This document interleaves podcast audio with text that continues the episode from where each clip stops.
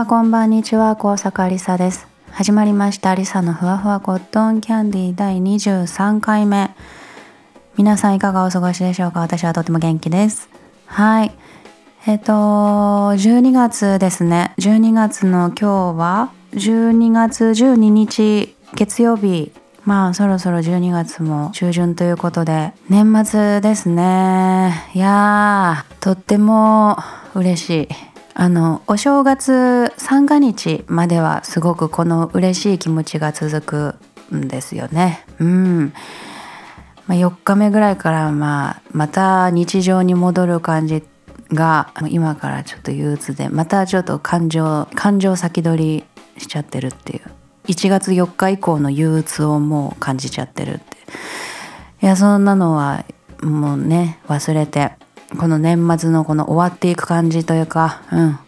あとはお正月のあの、特別なね、あの雰囲気を楽しみたいと思います。はい。最近はですね、また、あの、歌詞を書かせていただいておりますね。はい。今年は、えっ、ー、と、9月ぐらいまで何本かバタバタバタっと歌詞を書かせていただいて、はい。で、まあ10月に入ったら、まあね、個展の開催月ということでそちらの方に集中をして、まあ、10月末に個展が無事終了しで11月はね前回のこの番組でもお知らせをしたようにちょっと絵のことでまたバタバタとあってで12月に入ってまたね歌詞を書かせていただくということでしばらくしばらく、まあ、2ヶ月間ほどちょっと絵だけにその集中をした期間があったので私としてはすっごい久しぶりに作詞をするという今そういう感覚になっていてあれ？音に言葉を乗せるってどういうことだっけ？みたいな。そこからなんかまたゼロからあれどういうことだっけ？この作業ってどういうことなんだっけ？みたいな。ところから今始まってるまあなんとか書き上げたんですがまだねあの何も OK も何も頂いてない状況なんですがはい。えっ、ー、とあれどんなんだっけっていうねその感じに今陥ってますね。はい。ただすごくやっぱり楽しいですね。うん、あでそのいろいろね今年もまた書かせていただいた作品っていうのは来年以降まあ順次あのお知らせできる予定にはなっておりますのではいそちらも楽しみに高坂りさの作詞業も皆様に あの見守っていただければ嬉しいですね。はい。でそうやっぱり作ることってすごく楽しいなっていうのはねすごく思いますね。うーん何なんでしょうねこの作ることの楽しさって何なんだろうって思いながら。最近は過ごしてます。で、えー、と前回の、えー、22回目この番組の22回目でもお知らせをしたようにあお伝えをしたように個展で Amazon ギフト券をいただいたということで楽曲制作これは個人的な方でですねプライベートで楽曲制作をする際に使う楽器をそちらで購入させていただく予定だというふうにお伝えをしたんですけれどもはい無事購入をいたしました。アマゾンで先日まであのブラックフライデーやっていたしその期間そのタイミングを狙ってミディキーボードを購入させていただきました。本当にありがとうございます。私はですねこう見えて一応10年間ピアノを習っていたというそういう経歴がございましてはい。なのにピアノが弾けないという奇跡的な能力を持ち合わせている人間でございましてあのですねその10年間何だったんだろうっていまだにそれは謎であるんですけれども。うん。あのー、そうでもね頑張ればなんかなんか弾けるんですよ。頑張ればなんか弾けるっていうことでとか音音はわかるっていうね。何て言うの？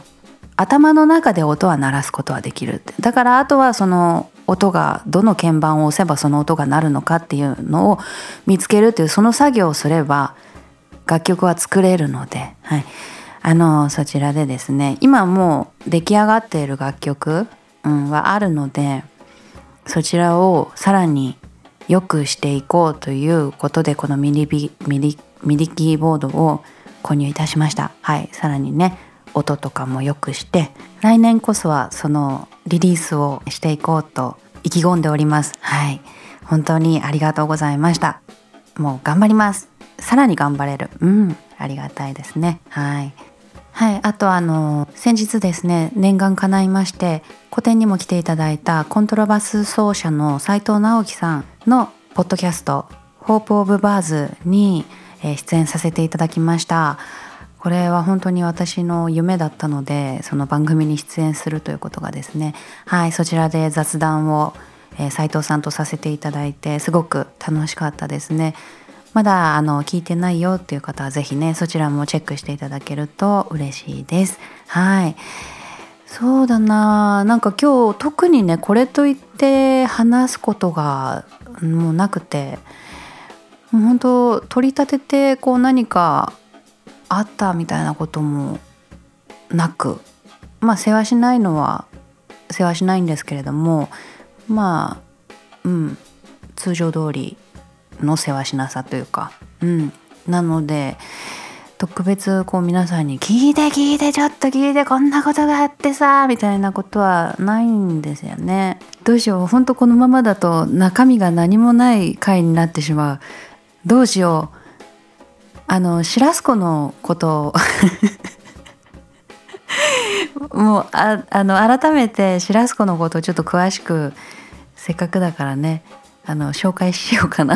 なんでどんだけ話題がないんだ。あでもねあのそう最近コストコデビューとかした。うん。あの幼なじみかつ親友かつ同級生かつ親戚の、うん、陽子ちゃんと陽子ちゃんに連れてってもらってそうコストコデビューした、うん、そういうこととかねそういろいろあるんだけどそうだね。じゃあシラスコのねそう紹介を改めてするね。いい？いい？するね。うん。シラスコはあの私10年前にあの私の母親が既得状態の時に私の脳みその中で生まれてきてくれたうん。子なんですよね。そう。でもともとシラスコは黒猫さんなんです。はい。黒猫さんなんですけど今一時的にあの宇宙に行っているってことで宇宙に行くとカラフルになるっていうそういう特性がシラスコにはあったらしくてこれ私も知らなかったしシラスコ自身も知らなかったらしいんですけどそう宇宙に行くとカラフルになってますね今ね。いろんな色に変幻自在になれるそうですはい、でも元は黒猫ちゃんです。はい。私の脳みその中で10年前に生まれてきてくれました。はい。で、シラスコって割とこう外向きに目がいってるんですよね。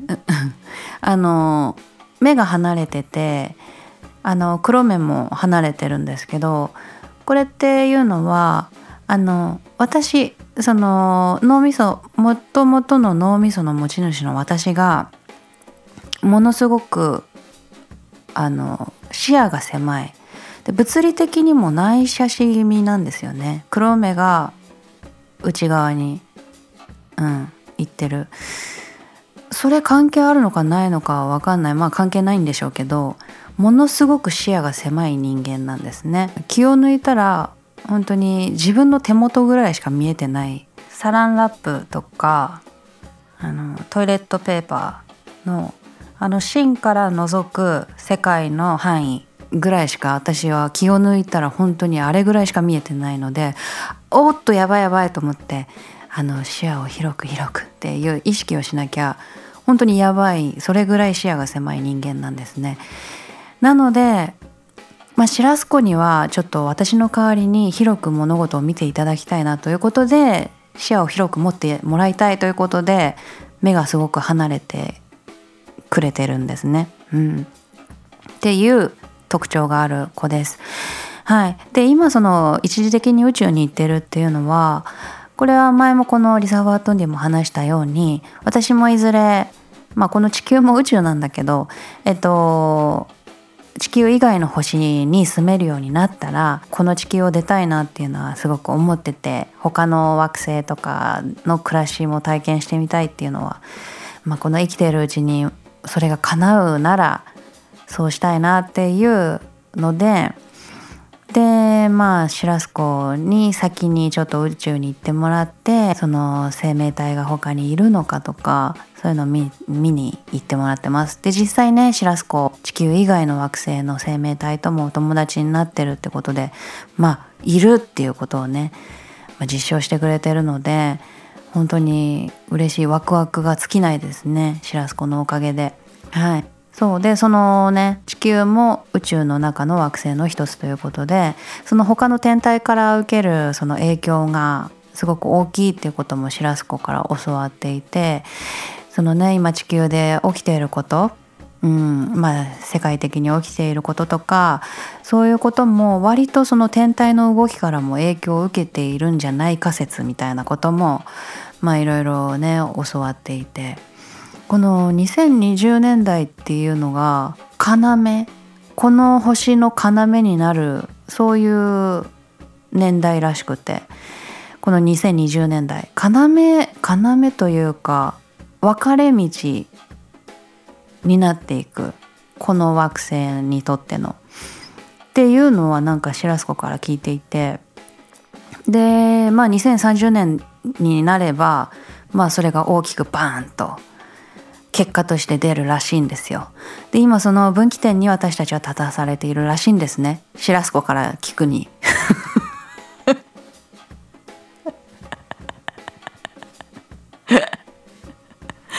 だからこの2020年代を生きる私たち今を生きる私たちはうんいろいろねそういう自覚を持ってはいあの2030年代に向けてはい、生きていかなきゃいけないっていうことはねまあ今宇宙に行っているシラスコからいろいろ聞いて私は今そのように考えているんですけれども大丈夫？これ。気持ち悪いね。ごめんね。気持ち悪くないよ。真面目だよ。うん。あでもなんかな今日うまく喋れないからちょっとまた改めてその私話せてないことあるんだよな。いつしかのこのリサ・ファットンディで私はこの日本に生まれてよかったって思うんですって。それも改めてこの番組で後日話しますみたいなことを言ったと思うんだけど、うん、そういうちょっと真面目会っていうのも久しぶりに設けたいなって思ってるのでただ今日はそんなことを話せる気がしないので また、えっと、来年かな？改めて。そういうお話もしたいなってたまにはねその真面目会。たまには真面目会がこれまでにあったんだろうか。私の中ではそのあのバレンタインデー今年のバレンタインデーにアップした回とかそこら辺が真面目会私にとっての真面目会なんだけど。なんかそれ系の回をまたね久しぶりに設けようかなっていうことを思っております。ここで編集中の私が失礼いたします、えー、先ほどの収録から約2時間ほど経っております。はい。あのー、私先ほどですねシラスコのことを紹介するというふうに話し始めたかと思うんですけれどもあの全くできてないですよね。話題が全然それていっていてもう自分自身に恐怖を感じております。はい。大変失礼いたしました。はい。ということで、えー、2時間前に戻ります。はい。大変失礼いたしました。自分が怖いです。はい。